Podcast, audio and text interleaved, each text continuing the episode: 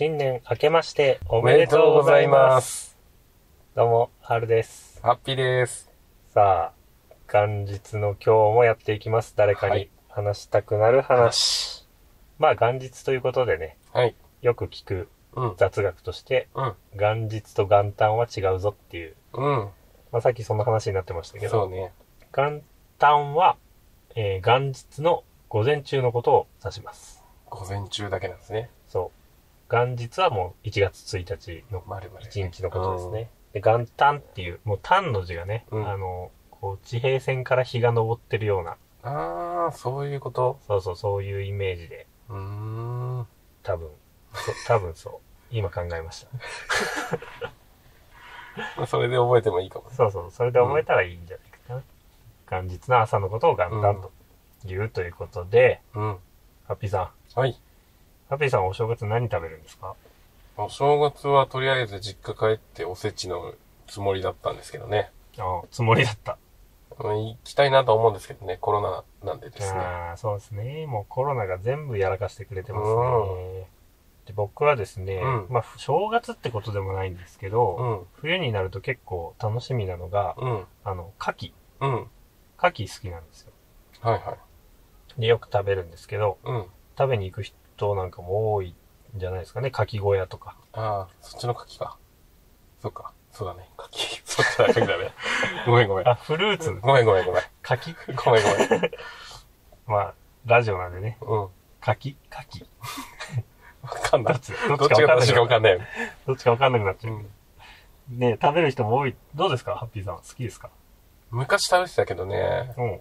なんかよく当たるって言うじそうなんですよ。うん。だからね、ちょっと体調崩すのがめんどくさいから、うんうんあんま食べないようにはしてるうん。。なるほど、なるほど。うん確かに僕、僕はね、ないんですけど、うん。僕の周りにもあの、一度当たってから、うん。もう怖くて食べれなくなったっていう人うん。結構いるんですよ。そんな人のために、うんまあ当たる確率どのぐらいなのか、うん。なんで当たるのかっていうのをうん僕調べてきました。はいはいはい。牡蠣で合ってるのか。牡蠣？どっちも取っとくか。ツイッターで、ツイッターで募集してもわかんないやつ。牡蠣に当たる確率、うん。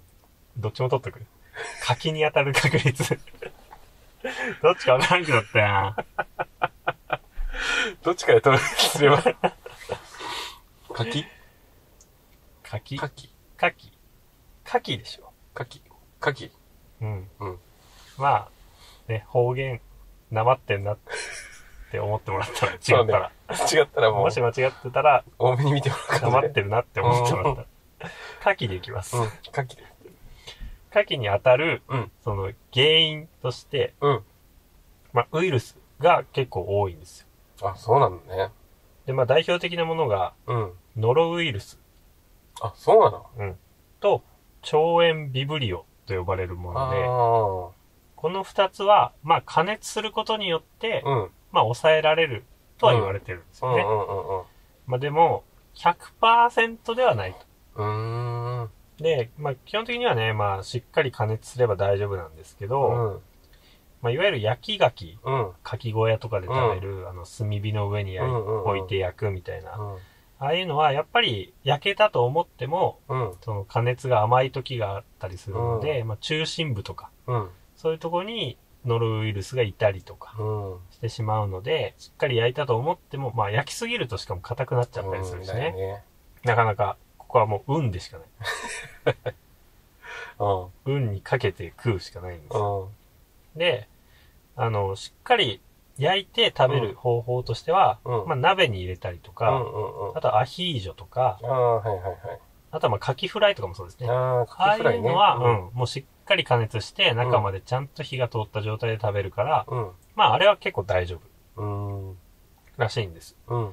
で、あともう一個うん当たる確率、まあ、当たったって言ってもその、ノロウイルスか腸炎ビブリオか、うん。あともう一個、貝毒。貝毒？うんうん。貝の毒うん。っていうのがありまして、うん。こいつはね、残念ながらいくら加熱しても残るんですよ。へで、これは、え。うん。その、牡蠣、牡蠣がね、いいじゃん。そこはもう、みんななんとなく、ニュアンスで受け取ってもらうといいよ。で、これは、うん。牡蠣が、うんあの、プランクトンを餌としてるんですけれどうも、ん。このプランクトンの中に、うんまあ、有毒なやつもいて、うんうん。もうこいつを牡蠣が食べてると、うん。貝毒っうん。ていうのにかかってしまう。ほで、これはね、種類によって、まあ、うん潜伏期間とか症状様々なんですけう。ど、はまあ、ノロウイルスよりも、その貝毒の方がうん結構症状が重くて、あ。はあ。下痢とか嘔吐が3日以上続く。あきついね、それ。まあ、最悪の場合死に至るケースもあると。はまあ、でもそう聞いたらもう怖くて食べれなくなるじゃないですか。あ。うん。でも、その、貝毒っていうのは、うん。定期的にその生産者とか、うん。都道府県っていうのがちゃんと検査をしてまして、うん。もう貝毒が検出された海域からは出荷をしないように、ほそういう風になってるらしいのでう。、うん。もうそれで食中毒を防いでると。うーん。だからまあ、基本的に売ってるものはうん。安心して食べれるものはあ。が多いので、うん。まああとはどれだけ火を通すかっていう自己責任と、もう運はいになっちゃいますね。はなのでまあ心配な人は、まあ鍋とか、あ。うん。カキフライなんかで食べると、与えにくいとう。ん、与えにくい大丈夫ですっていうことなんですけど、うん。まあ、結構ね、カキ以外でもうん。当たるものって多くて、うん。うちのばあちゃんなんかね、うんあの、まあ、熊本馬刺しうん。有名じゃないですか。うん。で、お正月とか、うん。そういう時に食べる人多いと思うんですけど、うん。うまいよね。うまい。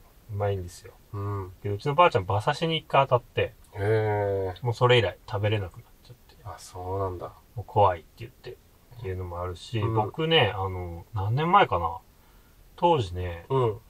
当時なんか結婚してたと思うんですけど、曖昧やな、僕のなんか。記憶で。うん。なんかそんな時期あったんですけど、その時に、うん。まあ、その当時の奥さんとうん。初詣うん。に行ってないなーって思いながうら、ん。うん。この実家に帰ってたんですよ。うん。で、実家から、その自分たちの家に、マンションに帰る途中で、うん。もう夜だったんですけど、うん。あ、初詣や行ってないから行こうみたいなうん。感じで夜の神社にね、うん。こう行ったんですよ。うん。